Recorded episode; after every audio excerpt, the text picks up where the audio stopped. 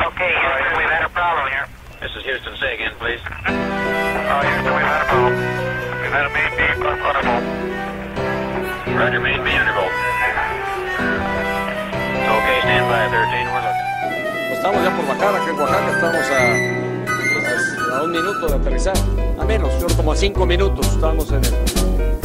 Me canso, ganso. Oh, I don't know what I said. Oh, I don't remember. ¡Mamá, pon la grabadora porque está saliendo tu hijito! Máteme ese recuerdo de ese amargo amor. ¿Qué está pasando, doctor? ¿Qué está pasando? Dígame, ¿a usted le gusta chuparla? Y morderla también.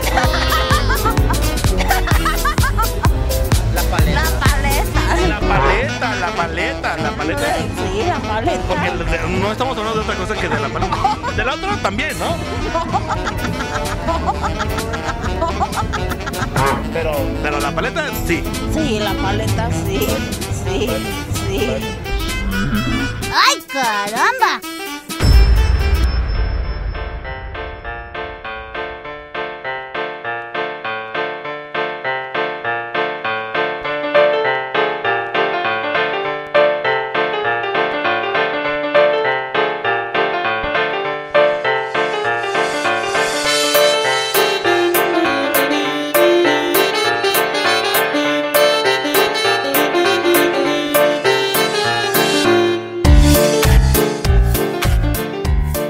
Hola, ¿qué tal? Sean todos ustedes bienvenidos a este bonito proyecto que el día de hoy está comenzando, que el día de hoy se está, este, está por comenzar esta aventura y que agradezco de antemano el que ustedes hayan podido darle clic a este podcast, que se hayan animado, que se hayan ahí la curiosidad los haya motivado a apoyarme en este, en este proyecto, ¿no? Que estoy iniciando un proyecto tanto personal, tanto académico y pues espero que tengamos, así que, que esto vaya, no solamente se quede como un proyecto escolar, sino al contrario vaya más adelante, que se pueda generar un proyecto que, que tenga duración, ¿no? Al final de cuentas esto es algo que hago no solamente de manera comprometida, sino también lo hago por pasión. Realmente a mí me gusta hablar sobre temas, me gusta eh, poder discutir, incluso explicarle a varias personas y motivarlos a la discusión, ¿no? Porque al final de cuentas no existe una verdad absoluta. Creo que al final el poder compartir ideas, el poder hablar sobre diferentes puntos de vista sobre un tema, creo que eso lo hace mucho, muy enriquecedor. Y de eso se trata justamente este, este podcast, de eso se trata, de que podamos discutir un tema, de que se puedan hablar y que al final de cuentas ustedes no se lleven simplemente una, una visión de la realidad, sino más bien que ustedes se lleven una pregunta, ¿no? Una pregunta reflexiva, una pregunta que puedan llevarlo en su día a día y sobre todo, pues llevarnos bien y decir justamente más que mil palabras, ¿no?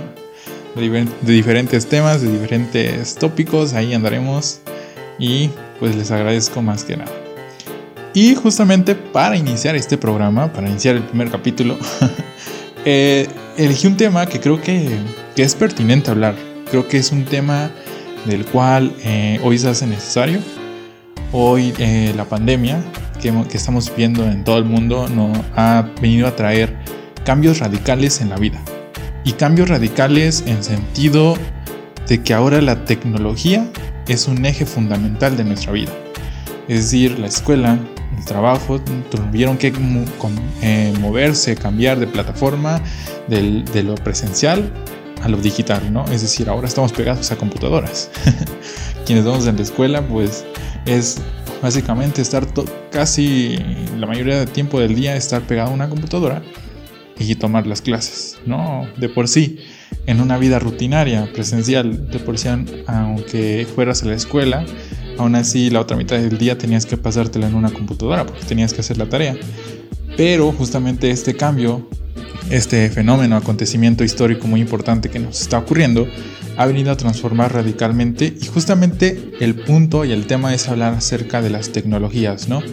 Pero hablarlo a partir del consumo de la tecnología, ¿no? Y justamente ustedes ya lo vieron en el título, eh, de eso vamos a hablar el día de hoy, vamos a hablar del consumo, de cómo consumimos tecnología hoy en día, hablar de las necesidades, hablar de los problemas, hablar de las cosas positivas, negativas que nos puede traer esto.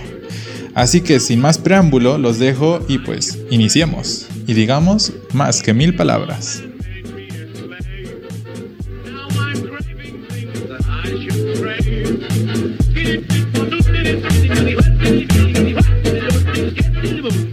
Ahora sí, hay que darle, darle, ahora sí que hay que comenzar con el tema, hay que comenzar con este bonito programa. Y justamente eh, para poder dar apertura al tema, es importante partir de la noción del consumo, ¿no? Es decir, normalmente estamos acostumbrados, creo que todos en nuestra vida, estamos dedicados a comprar cosas, a consumir cosas, desde, no sé, ir de compras, desde viajar, desde ir al cine y desde comprar un celular. Se han vuelto actividades, no solamente son simples, ¿no? O sea, no solamente son actividades cotidianas que, que hagamos, que realicemos y que digamos, eh, ya lo hice, ¿no?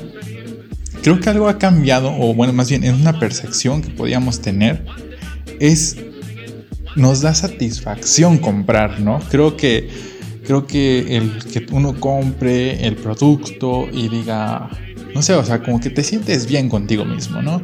Unos podrían decir, bueno, pues es que eso se debe a la publicidad, eh, otros se debe, no sé, a factores eh, más que tengan que ver con deseos o con factores de cubrir las necesidades básicas como seres humanos, pero sin duda también nos da autoestima, ¿no? O sea, creo que eh, uno va a, no sé, a comprar cualquier, eh, algún dispositivo eh, electrónico, una computadora o, o incluso cualquier cosa básica, pero hasta eso sí da una satisfacción de comprarlo, ¿no? Y como dicen, pues puede ser que el argumento vaya por parte de la publicidad, de que esta experiencia, de, que vas a un lugar donde todo está bonito, este, si vas a un, centro comercial, ¿no? Las luces, el piso brillante, todo brillante, todo así lúcido. Y pues al final de cuentas es una experiencia bonita, ¿no? Y justamente creo que la mercadotecnia lo ha, lo ha logrado bien, lo ha hecho bien cuando uno va a comprar, a lo mejor uno va al súper y va nada más iba a comprar cosas, de, cosas básicas para comer y termina trayendo además otro, otras chucherías. otras cosas que no se pensaban traer, pero al final se termina trayendo. Pero justamente, ¿no? Creo que esta dinámica del consumo, ¿no? Creo que se ataca más a las emociones. Eh, se perfila más a las emociones y consumir ahora se ha vuelto no solamente como digo algo simple no creo que más bien ha adquirido esta especie de satisfacción, de poderte uno, sentirse bien, de poder decir, ah, yo compré eso, ¿no? Es como que va el aspecto ahí cambiando, se va haciendo más, más papachoso ahí la, cosa. No sé si existe ese término, la verdad, pero perdón por usar términos luego que, que, no existen, pero digo, o sea, creo que la, la, la experiencia creo que la mayoría lo ha vivido, ¿no? Creo que esa experiencia de ir a comprarte algo nuevo y que, incluso vamos a hablar un poco más adelante eso de la novedad, qué, qué, qué, impacto tiene, este, pero es justamente esa, ¿no? La dinámica de comprar cosas ha vuelto algo diferente. ¿Diferente en qué sentido? O sea, diferente en, en que ahora comprar te da un plus en tu identidad. Piensen, pensémoslo así, ¿no? Es como un plus en tu identidad de decir, yo puedo comprar esta cosa, yo puedo comprar este objeto. ¿no? Es, es como que te, te, vuelve parte del mundo y de un mundo globalizado hoy en día, ¿no? Un mundo en el que hoy tú puedes comprar cosas de otros países. Es decir, tú no solamente puedes comprar cosas de, de donde estás viviendo, ¿no? Por ejemplo, puedes comprar cosas de China, cosas de Corea, cosas de, o sea, de lugares que inimaginablemente nuestros papás o, o la persona más, las personas más adultas, más grandes, más grandes, más edad, o sea, nunca se hubieran imaginado, o sea, comprar cosas que, que vienen de allá, pero cosas, o sea, no, no cosas de marcas como grandes, sino cosas ya pequeñas, como comprar dulces de, de otros países, este, comprarse, no sé, o sea, cosas más, eh, digamos, poco comunes que se, que se venderían en donde vivimos, ¿no? Creo que esa, esa dinámica la hace un poco curiosa y ventajosa. Pero sin embargo, creo que del lado de las, de las ciencias sociales, esta problemática de, bueno, así lo ven, como problemática de, consumo, eh, se han planteado ideas o pensamientos eh, muy ligados a pensar que el ser humano, y con esto del consumo, se ha visto como un ente o una persona pasiva, ¿no? Es decir, como que, como esta idea de que, ¡pum!, los anuncios, las grandes empresas este, gastan dinero y, y ¡pum!, ahí te venden la publicidad y tú rápidamente vas y compras las cosas. O sea, en cierta forma sí, pero en cierto aspecto no. O sea, es como que no es tanto así como de que vas y, la empresa te dijo, no, sí tienes que comprar esto y tú, no, sí, yo también tengo que comprarlo. No es tanto así. Creo que es un poco más compleja la dinámica, pero hasta eso sí guarda un punto de verdad. ¿Cuál es la diferencia? Ah, o a lo que quiero llegar con esto, es que de cierta forma actuamos en ese proceso en el que la empresa emite ya sea publicidad, mensajes, este, no sé, también influye mucho eh, el grupo social en el, que nos encontremos. O sea, todo esto, esto nos va como envolviendo, pero nosotros actuamos. Es decir, no somos tan pasivos, es decir, no es como que tampoco estemos así como de eh, cierta marca ya me dijo, cómprame esto y yo voy y lo compro. No, no, tanto, no es tanto así tan simplista. Realmente también participamos, porque es, ah, ¿por qué le compro a tal marca y no le compro a esta? ¿no? O sea, venden lo mismo. O sea, imaginemos unos tenis, ¿no? Venden lo mismo, pero ¿por qué no le compro a esta? ¿Por qué? Porque ahí están actuando decisiones personales. Y que incluso hablaremos también un poco más adelante. O sea, son varios puntos que estamos como, vamos a ir desmenuzando poco a poquito. O sea, es como puntos que van saliendo eh, dentro de esta, dentro de esta plática que van ahí este, alimentándose. Eh, pero justamente es partir de eso, ¿no? Es decir, no, no es tanto una manipulación o una alienación del mercado, ¿no? No es como que llegue el mercado y te diga, cómprame esto y tú, sí, lo voy a comprar. Aunque bueno, puede existir personas que tengan ese caso, ¿no? O sea, en, en este mundo hay variedad de personas, de tipos de características, este, emociones, entonces de todo. Y pues puede que a lo mejor sí funcione en algunas personas, puede que funcione así. No lo sé. Sea, pero creo que en la mayoría no, no es como que pensemos de esa forma, ¿no? Eh, pero, pero por ahí va un poco esta, esta relación del mercado, cómo actúa, que nos puede como impulsar a comprar ciertas cosas, otras cosas no. Y, y, a lo largo de las discusiones que puedan tenerse del área de las ciencias sociales, este, hay una que es muy importante, es hablar de necesidades. Es decir, a partir de que el mercado nos está motivando, que compra esto, esto no compres, surge una pregunta muy fundamental y es, ¿cuáles son las necesidades reales y cuáles son las necesidades falsas? Porque normalmente dentro de estos campos ha hablado o varios este, este, pensadores lo han discutido, ¿no? Sobre, bueno, las, las, las necesidades reales pues serían las que fomentan la supervivencia humana. ¿No? O sea, aspectos básicos del ser humano, como pues, no sé, los alimentos, la vestimenta, este, la calefacción, ¿no? Por ejemplo, ¿no? Es, decir, que no podemos estar en la intemperie, ¿no? como seres humanos así, tampoco es como que podamos sobrevivir ante la intemperie. Entonces como que ellos dicen, bueno, es que estas son como necesidades naturales, las necesidades esenciales, básicas y las reales. Pero luego hay otras que son como necesidades falsas, ¿no? Que podríamos, no sé, este, los dispositivos, incluso podrían eh, encajarse ahí, el celular, o sea, es como, no es tan necesario, o sea, no, sin un celular no sobrevives, pero que incluso ahí vamos a hablar un poco más adelante porque el celular, ah, hablaremos más adelante de ese tema también. pero justamente estos pensadores hablan como necesidades reales y necesidades este, sociales o falsas, ¿no? superficiales, podríamos decirlo de esta forma. Eh, ¿Qué otro tipo? Eh, por ejemplo, estos autos lujosos, ¿no? O sea, son cosas como ya más acercadas a lujos que te dan como un nivel más social, más alto, como que puedes estar con ciertos grupos y... Entonces ahí se habla justamente de esta clasificación de necesidades. Pero la pregunta es, ¿hasta qué punto realmente podríamos hacer esta clasificación de necesidades reales y necesidades falsas? Porque justamente hay eh, dentro de otros pensadores, como en el caso de, Marx, este, se habla acerca de que, bueno, estas necesidades no, no, no van a ser las mismas para siempre. Y estamos de acuerdo ¿no? con esa idea. O sea, creo que los primeros seres humanos no, no, van a tener las mismas necesidades que tenían las personas de, de la Edad Media o las personas del Renacimiento. O las personas de la ilustración, o las personas de, eh, de a inicios del siglo XX, ¿no? Creo que, o sea, van cambiando, van modificándose. Y eso va modificándose debido a las estructuras sociales, incluso a los cambios tecnológicos o científicos, como nos está pasando ahorita a nosotros.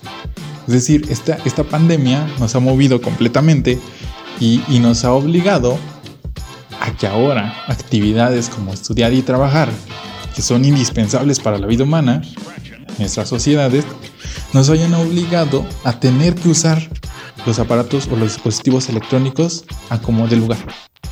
Porque sin ellos no podemos acceder a ello. Entonces, esa necesidad podríamos decir que se vuelve indispensable. O sea, en un momento a lo mejor si nos vamos como a la década de los 90, por los años de 1990, a lo mejor tener un dispositivo como un teléfono, como un teléfono celular, como una laptop, o sea, una computadora, eran más bien se veían como de lujo, ¿no? Eran como superficiales, como no necesarios, como de, bueno, ¿para qué? ¿Para qué lo vamos a querer, no? Pero hoy justamente el papel cambió, ahora se vuelve una necesidad indispensable, porque si tú no tienes una computadora, tú no tienes una cámara, no tienes dónde poder tomar clases o, dónde poder eh, hacer tu trabajo, pues realmente no, no eres nadie. No tienes posibilidades de acceder a ese mundo. No, no partes de eso. Entonces ahí como que, como que van cambiando, se van modificando y eso se debe históricamente. Como bien decía, o sea, creo que cada diferente época de la humanidad las necesidades fueron cambiando. O sea, en, la, en, el inicio del ser humano, pues sí, fueron, incluso podríamos decir que a lo mejor en su, mayoría fueron pues necesidades reales, porque eran para la supervivencia de, de la especie. Pero a, medida que se van organizando las sociedades, a medida que van, habiendo cambios políticos, sociales, culturales, pues justamente también van cambiando las necesidades, es decir, qué requerimos. Y a partir de esta, de esta idea de saber qué es lo real, cuáles son nuestras necesidades reales, cuáles son nuestras necesidades falsas, hay, hay una idea de poder hablar acerca de la ética de consumo. ¿No? Justamente. Es decir, poder, mm, no tanto moral, sino más bien a lo ético, qué es lo justamente necesario y qué es lo injustamente innecesario, para poder justamente jerarquizar estas, estas necesidades, ¿no? Saber que, en qué momento tal objeto, tal, tal eh, bien o servicio se vuelve necesario, se vuelve realmente muy necesario y es justamente es algo de lo que deberíamos de comenzar a hacer eh, tanto nosotros personalmente, tanto como sociedad. O sea, de manera es empezar a hacer esta vía, una vía de, de la ética de consumo. Y que siempre parta de lo local, porque al final de cuentas, como bien lo digo, no solamente históricamente cambian las necesidades, creo que también eh, geográficamente lo cambian. Es decir, las necesidades que estamos teniendo en México no van a ser las mismas que están teniendo en Japón, no son las mismas que están teniendo en España, no son las mismas que están teniendo en Argentina, o sea, realmente cambian las necesidades, como bien lo digo, por todos estos aspectos culturales, sociales, científicos, este, todo, eh, todo influye de cierta forma, ¿no? Eh, hablamos de cosas multicausales. Y a partir de esto, eh, surge a partir de esta crítica, podríamos decir, de si en verdad el ser humano este, está manipulado por, la, por el mercado y, lo obliga a comprar cosas que no debería, o realmente si compra cosas que debería, sale o surge otra pregunta. Hoy podríamos hablar de una sociedad de consumo o de una sociedad de conocimiento. O sea, ¿qué piensan ustedes? ¿Somos más una sociedad de consumo o una sociedad de conocimiento? Y vamos a imaginarlo, a ver. Hoy normalmente les dije que compramos, ¿no? O sea, incluso la discusión, eh, incluso, ¿no? Esa discusión de no somos solamente compradores pasivos. Es decir, no solamente es como que llega la marca, nos dice y compramos. Normalmente, ¿qué hacemos? O sea, creo que cuando uno compra, en el caso de los aparatos tecnológicos, que, en el caso de los aparatos tecnológicos, que es lo que estamos hablando el día de hoy, normalmente ¿qué hacemos? Cuando vamos a comprar un celular o una, una laptop, lo que hacemos siempre es investigar. O sea, creo que siempre hacemos eso. Bueno, la mayoría de las personas hacen eso, que es investigar. Investigar, no sé, eh, cuáles son las funcionalidades que tiene, este, que lo nuevo, ¿no? Este, que si la cámara, que si el audio, que si tiene buena recepción internet. Entonces, ¿qué estamos haciendo? Nos dedicamos más a investigar los objetos, ¿no? Incluso nos dedicamos a investigar el precio, este, nos metemos a varios sitios web, este, checamos diversas este, compañías o marcas, estamos ahí eh, checando si este me conviene, si este no me conviene, si lo compro en internet, si lo compro en una tienda en físico. Entonces, es decir, realmente no solamente estamos guiados por así de, por una intuición de publicidad o de marketing. Realmente sí tenemos como que cierta ahí este motivación por parte de nosotros, cierta actividad para saber que vamos a comprar. Es decir, no compramos solamente por comprar. Entonces de ahí surge esta, esta pregunta, ¿no? Es decir, entonces, ¿qué somos? ¿Sociedad de consumir nada más? ¿O somos sociedades de ahora de conocimiento? Y realmente justamente el... Y realmente justamente... y realmente ahora esta nueva perspectiva de que ahora compramos dispositivos tecnológicos, las novedades tecnológicas, realmente creo que nos está convirtiendo en una sociedad de conocimiento. O sea, realmente el conocimiento, tanto por nosotros que le ponemos a los, a los objetos que vamos a adquirir, tanto el mismo conocimiento con el que están hechos. O sea, si ustedes van a una idea de estas que nos proponen, que dicen la producción y el consumo van de la mano, realmente eso está cambiando. Realmente eso ya no, ya no está tan así. Creo que ahora el conocimiento, es decir, se vuelve un gestor de este proceso que genera que, y la producción solamente se vuelve como este cable mediador para que uno pueda consumir. Es decir, nos volvemos consumidores de esa gestión de conocimiento que está generando productos. Y eso lo vemos todo, o sea, lo vemos normalmente, ¿no? Este, o sea, ¿quién se iba a imaginar que en tan poco tiempo, que en, este nuevo milenio, o sea, ya estamos avanzando en demasiadas tecnologías. O sea, teníamos celulares. Y luego de celulares vamos pasando a computadoras. Este, pantallas de televisiones mucho más delgadas, con, con sistemas incorporados de tecnología. Este, tenemos relojes inteligentes, tenemos este, lentes de realidad virtual aumentada. o sea, estamos en un, tiempo en el que todo se está sumamente, este, se está apoderando, se está generando toda esta dinámica que parece a mí muy interesante, ¿no? El de cómo el conocimiento ahora está haciendo algo que está motivando al mercado. Nos está motivando al final de cuentas, ¿no? Es decir, si tú ves algún producto, no sé, por ejemplo, hay libretas incluso, yo, ¿no? Quiero contar esa experiencia, ¿no? Yo no sabía que había libretas este, inteligentes. Yo así como ¿cómo que hay libretas inteligentes?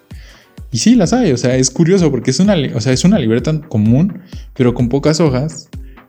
Y que tú o sea, tú escribes, se borra, pero esa, tus, tus apuntes los puedes pasar a digital. Es decir, es como un escáner, pero mucho más automatizado.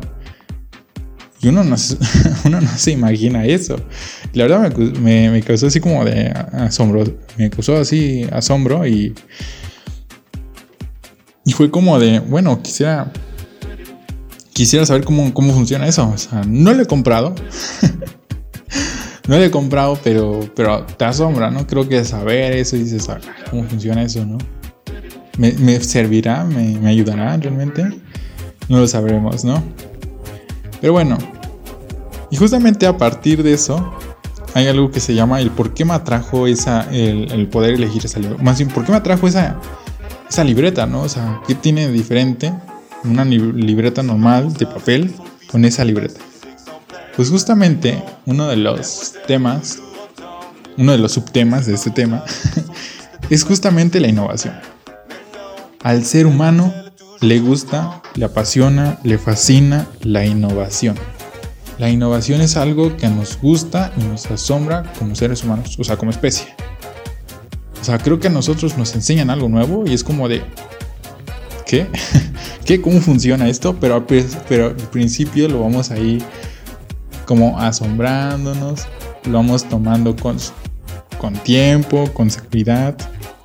Y entonces esta como especie de, de probar nuevas cosas, de tener una nueva experiencia de lo común, porque normalmente eso es lo que nos pasa. Es decir, estamos esperando a que, a que podamos experimentar nuevas emociones.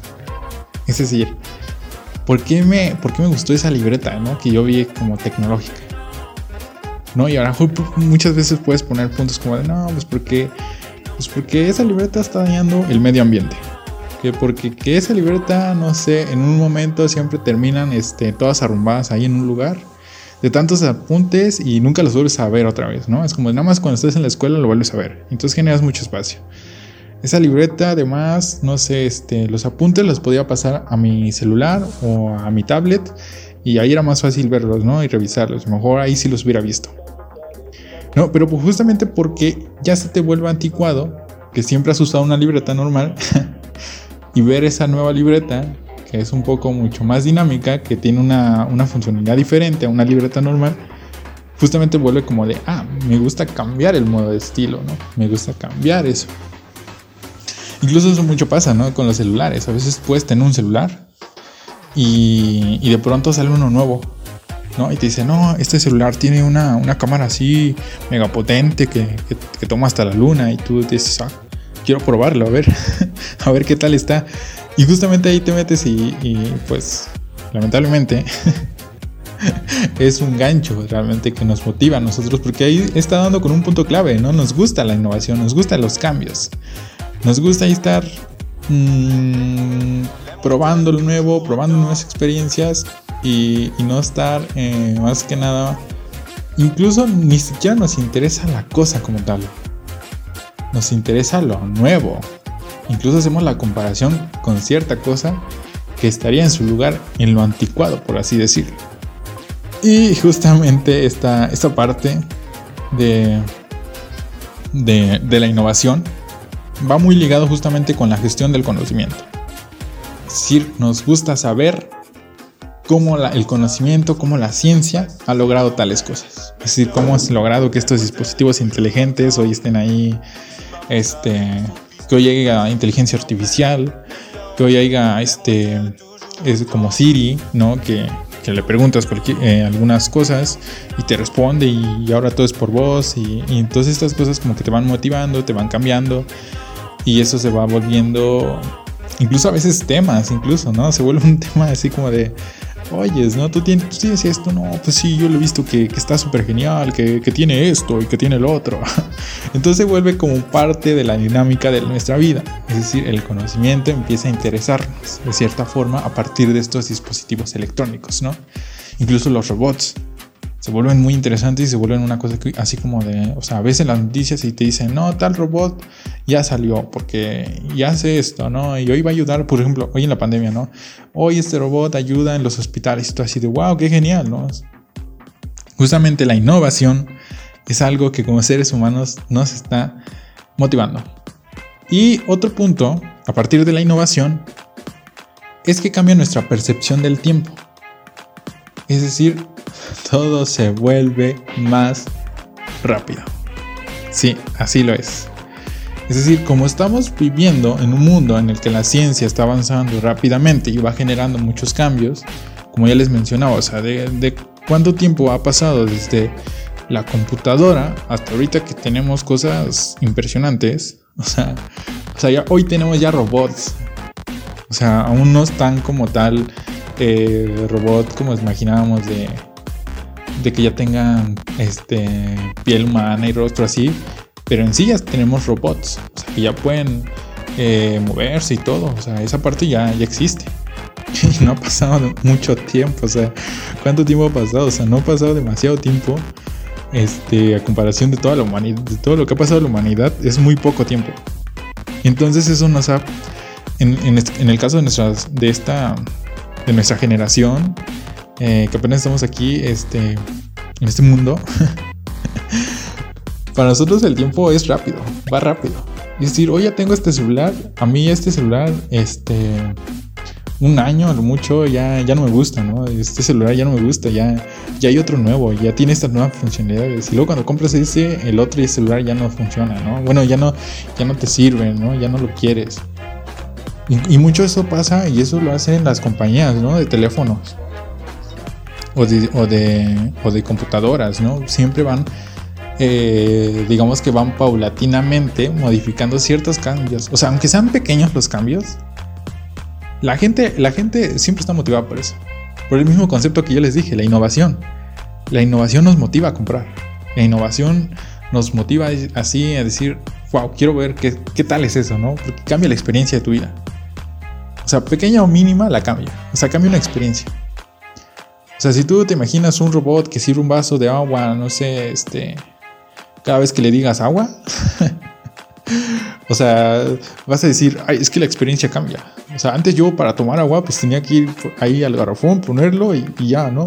Pero ahora tengo que decir agua y solito se sirve, ¿no? Y, ya con eso mínimo, o sea, te da una nueva experiencia y eso para nosotros es innovación y ya el ser humano ahí se vuelve como de, está genial esta idea, ¿no? Está genial este invento. Y, y justamente, como les digo, ¿no? Como la, como la novedad influye mucho ¿no? en, este nuevo, en esta, estas nuevas formas de consumo. Influyen demasiado, influyen de una manera muy dinámica, muy, muy interesante, muy... o sea, y al final de cuentas hay algo interesante, creo, de esto de, de, la, de la novedad o de la innovación, que hay deseos. Al final de cuentas hay deseos. Y eso lo quiero recalcar muy, muy importante, ¿no? Muchos dicen, no, pues es que la publicidad te hace que tú desees las cosas. Y realmente no es así, o sea, no, realmente no, no, funciona así. No es como que la publicidad te dice, oye, desea esta papita, ¿no? Cuando ves ahí, por ejemplo, comerciales de comida, ¿no? Y tú dices, ah, esa hamburguesa. o sea, uno pensaría que la publicidad te pone esa hamburguesa para que tú la desees. Pero realmente no es así. Realmente tenemos como deseos internos y esos deseos internos se activan en el momento que la publicidad choca con ellos o les da al clavo.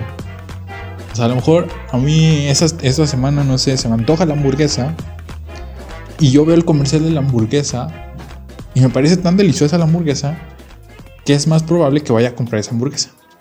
Pero porque ese, ese deseo ya los tenía yo antes. Y ustedes dirán, bueno, ¿y cómo va a pasar eso con las tecnologías? O sea, no, te puedes imaginarte una tecnología que aún existe, este, viéndola ahí reflejada. Y yo diré, bueno, tal vez pueda ser un punto eh, más o menos verdadero, más o menos ahí con trampilla. Porque pues si nos podemos dar cuenta, muchos de los productos de la tecnología está basada en cosas que fueron ideales. O sea, idealizados, por así decirlo. ¿No? ¿Cuántos este, de estos este, videos que hablan sobre que ciertas caricaturas pronosticaron cosas que estaban en el que iban a pasar en el futuro, como, las videollamadas, como los relojes inteligentes, ¿no? Pero realmente fue la caricatura la que pronosticó eso, o más bien la caricatura o, o la serie este, influyó dentro de los inventores en hacer eso. O sea, fue como dijeron, oye, esto es una buena idea, porque no hay que hacerla. ¿No? Incluso es, ahí se, se, ven las motivaciones interiores que después se materializan. Es decir, que después se vuelven en esas cosas, en, ese, en esos productos. ¿No? Y porque... Y además es algo muy interesante. La novedad, la curiosidad, se han vuelto muy naturales. O sea, creo que muchas veces nos han dicho, ¿no? Es, sé curioso, adéntrate a ciertas cosas, hoy, hoy debes de descubrir más, hoy debes de aplicarte a investigar cosas que no conocías, ¿no? Y, esto justamente se hace por el mismo motivo de que ya estamos en una nueva era de conocimiento. O sea, nos asombra ver las cosas, nos asombra descubrir cosas, nos interesa la novedad. Y eso nos ha movido, que aparte esto se ha naturalizado porque nadie va a decir, oye, pero ¿por qué me interesa esto? Nadie, se pregunta eso, nadie, nadie va a decir, no, pues me interesa esto por algo, no. Al final de cuentas, esto ya se vuelve justamente parte de una naturalización. Como seres humanos nos gusta andar ahí de curiosidades, de curiosos más bien. Ahora bien, Una de las, otra de las cuestiones es hablar acerca de la individualidad, ¿no? Creo que es un tema que todos hemos escuchado, ¿no? Que el consumo, que la globalización, que, este, que esta sociedad nos ha hecho más individuales. Y pues, pues, pues ¿qué podemos decir? sí nos ha vuelto indi- in- individualistas, ¿no? La propia pandemia nos ha vuelto más alejados. Y eso va a influir mucho en esta, de por sí, esta ca- característica de la individualidad.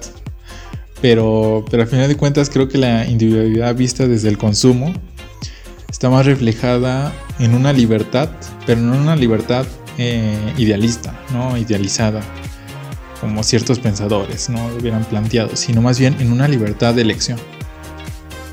Nos gusta elegir, nos gusta seleccionar cosas, nos gusta tener como un menú de cosas y poder elegir de ellas. O sea, creo que esa capacidad de, eh, de individualidad se ve reflejada ahí. En decidir qué es lo que quiero escoger. Qué es lo que quiero yo, este...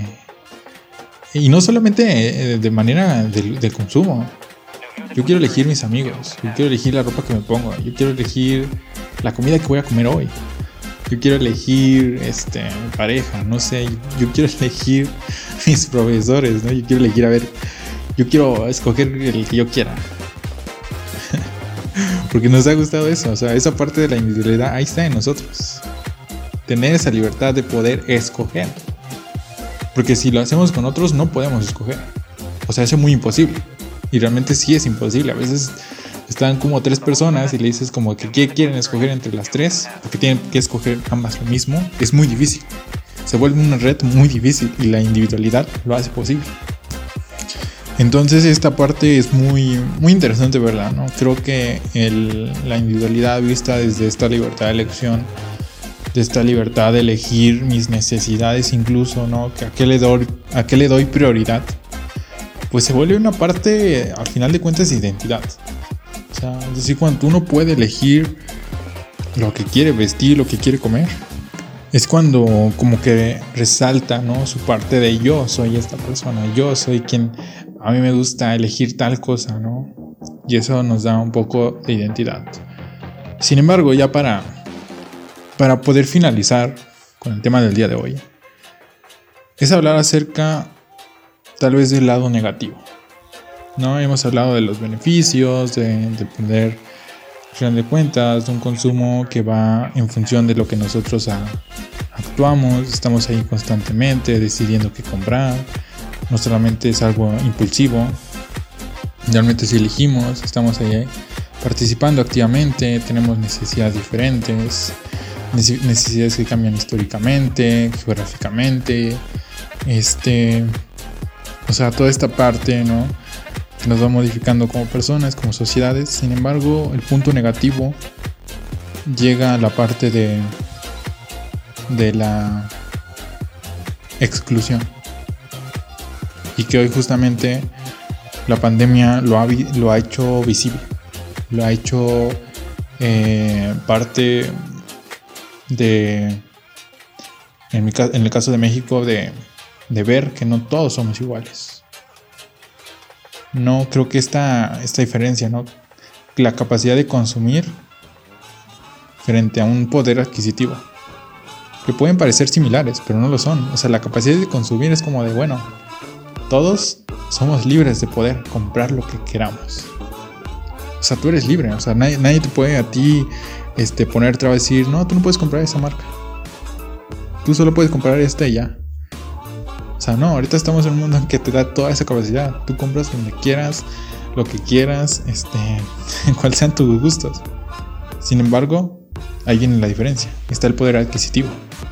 ¿Quién puede y quién no puede adquirir eso? O sea, hay personas que no pueden adquirir un dispositivo, quienes no pueden acceder a una computadora. Y hoy justamente eso está reflejando. Hay grupos que no pueden acceder a esa, a esa participación que decíamos de, los aparatos tecnológicos, de esta parte de, de elegir, de consumir, ¿no? Pero sin embargo, esa capacidad de consumo se ve reflejada porque la publicidad está para todos. A lo mejor yo no, a lo mejor hay personas que no pueden adquirir eso no pueden adquirir ciertos productos, o sea, igual luego a veces me pasa eso lo mismo. No puedo adquirir cierta computadora de alta gama, pero lo veo, ¿no? Lo estoy viendo y digo, ¿no? Incluso hasta lo investigas y te emocionas y lo andas viendo. Pero sabes que no lo vas a poder, o sea, no lo puedes comprar, o sea, no, aunque tú quisieras, no lo puedes porque no tienes el poder adquisitivo. Pero sin duda hay, hay cosas más radicales, o sea, hay poblaciones que no pueden adquirirlas, ni siquiera lo mínimo. Y eso se vuelve una desventaja. Porque hoy en día la comunicación, como yo les decía, bueno, como el acceso a, dispositivos tecnológicos, hoy permite que puedas adentrarte en un mundo. Como bien les decía, históricamente esto se está convirtiendo en una necesidad necesaria. aunque, aunque suene así como muy, muy este, ahí repetitivo, pues al final de cuentas sí se vuelve una necesidad que es necesaria hoy en día. Si no, no estudias o si no, no trabajas. Y es una cosa, y es un fenómeno que hoy, que hoy están enfrentando diversos grupos, que no van a ser posibles de acceder a este mundo tecnológico, que se está transformando y que se está globalizando y, y que cada vez va más acelerado. ¿No? Es algo como, uh, hay un término ¿no? que se llama analfabetismo tecnológico. Es decir, hay personas que se están quedando fuera de un juego democrático y de identidad. ¿Y por qué me refiero a que a un juego democrático y de identidad? Porque al final de cuentas estos dispositivos hoy en día permiten participar al final de cuentas. Permiten generar acción. Aunque estemos separados y aunque haya personas que nunca lleguemos a conocer, permiten generar acciones. Permiten generar movilizaciones y lo hemos visto en recientes años, ¿no? O sea, la discriminación, se publica un video y la gente protesta y dice no, porque empezamos a, a, través de los medios, de la comunicación, de los dispositivos, empezamos a reunirnos y empezamos a ver problemáticas que están pasando que están pasando en otros lugares del mundo y empezamos a tener conciencia de ello y participamos de ello. Y participar no solamente implica darle clic y darle me gusta o darle compartir, no, significa que desde donde estás, empiezas a generar conciencia dentro de eso. Empiezas a decir, ¿somos racistas o no somos racistas? Este, oye, ¿qué está pasando con las poblaciones este, en África? Oye, ¿qué está pasando hoy con el coronavirus? ¿no? Empiezas a, preguntarte esas cosas que a lo mejor en, en nuestra localidad o en el propio país no podríamos ni siquiera pensarlas. Sería muy lento. ¿no? O sea, si regresamos a la historia, cuando la comunicación era demasiada eh, solamente local, cambia y modifica mucho ese aspecto. Entonces ahí parte justamente de esta, esta exclusión social, es decir, te desconectas de la sociedad y de la acción. No puedes participar. Pero sin embargo es justamente algo que, que no solamente la exclusión va a afectar de cierta forma a estos grupos, también la tecnología va a afectar a los países desarrollados. Las tecnologías están cambiando a los trabajadores. Es decir, ahora va a empezar a disminuir la demanda de trabajadores. la mano de obra va a disminuir. Ahí va a haber máquinas, este, estas nuevas tecnologías van a poder sustituirlas. Y la problemática ahora va a estar para, parejo para todos.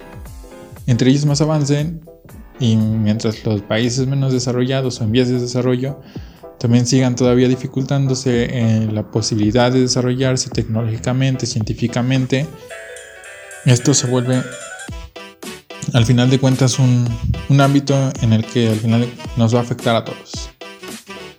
Claro, siempre va a haber eh, personas o grupos sociales mucho más poderosos, pero al final de cuentas eh, la afectación va a crecer aún más para más personas que se puedan quedar sin trabajo, como hoy lo está demostrando un, virus, ¿no?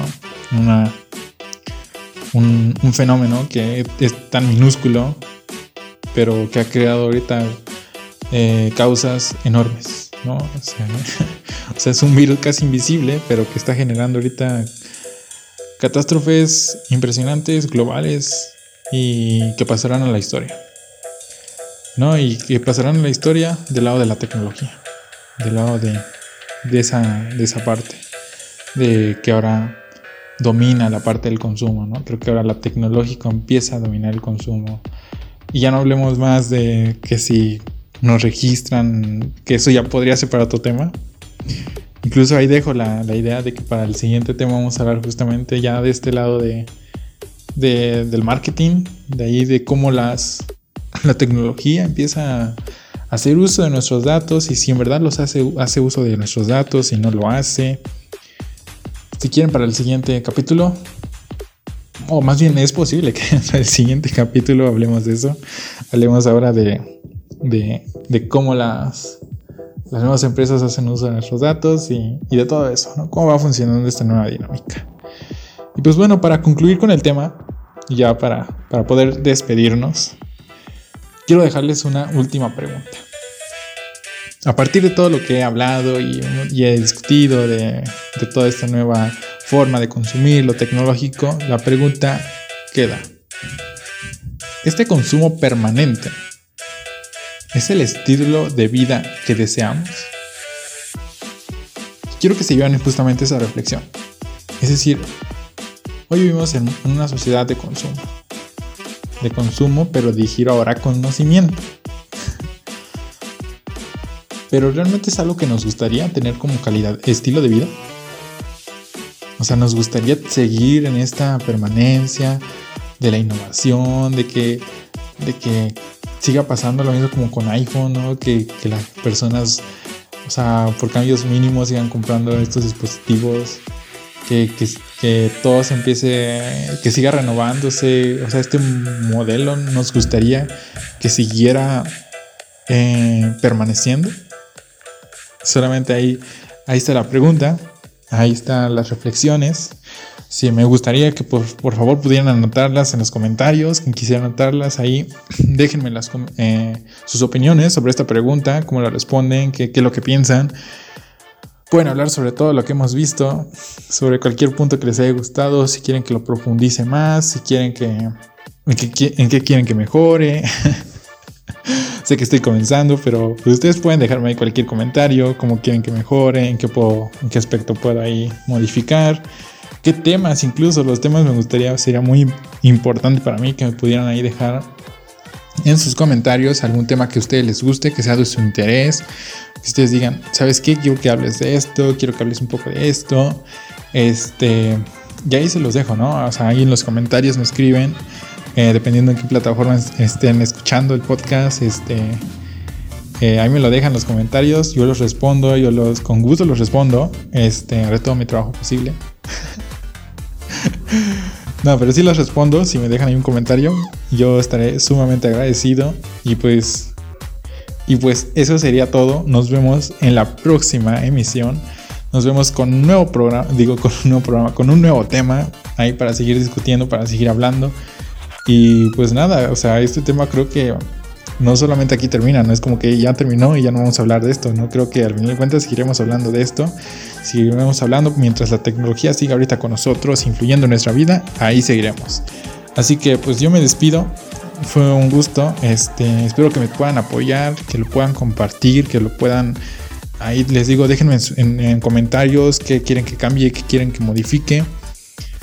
Eh, algunas dinámicas que a ustedes se les ocurran que pueda yo implementar, les agradecería un montón. les agradecería un montón que me pudieran ayudar con eso y pues a compartirlo, ¿no? Con sus amigos, con sus familias, con quien quieran, con el vecino, con el perro, con... o sea, hay perros que tienen redes sociales, creo, así que ahí con el perro compártanlo si, si el perro tiene redes sociales. Este, con su mejor amigo, con su peor enemigo también, no, no hay problema. Lo importante es llegar a, todas las personas posibles, ¿no? Que puedan escuchar este tipo de temas, que puedan, que les gusten también, ¿no? O sea, tampoco es como si a nadie le gusta esto, pues no lo vayas a invitar a ver esto. O bueno, sí invítalo y ya después que él decida si se queda o, o quiere buscar otras cosas, ¿no? Y pues nada más que eso, yo me despido, les agradezco que hayan compartido su que hayan compartido conmigo su tiempo y nos vemos en la próxima. Hasta luego y más que mil palabras.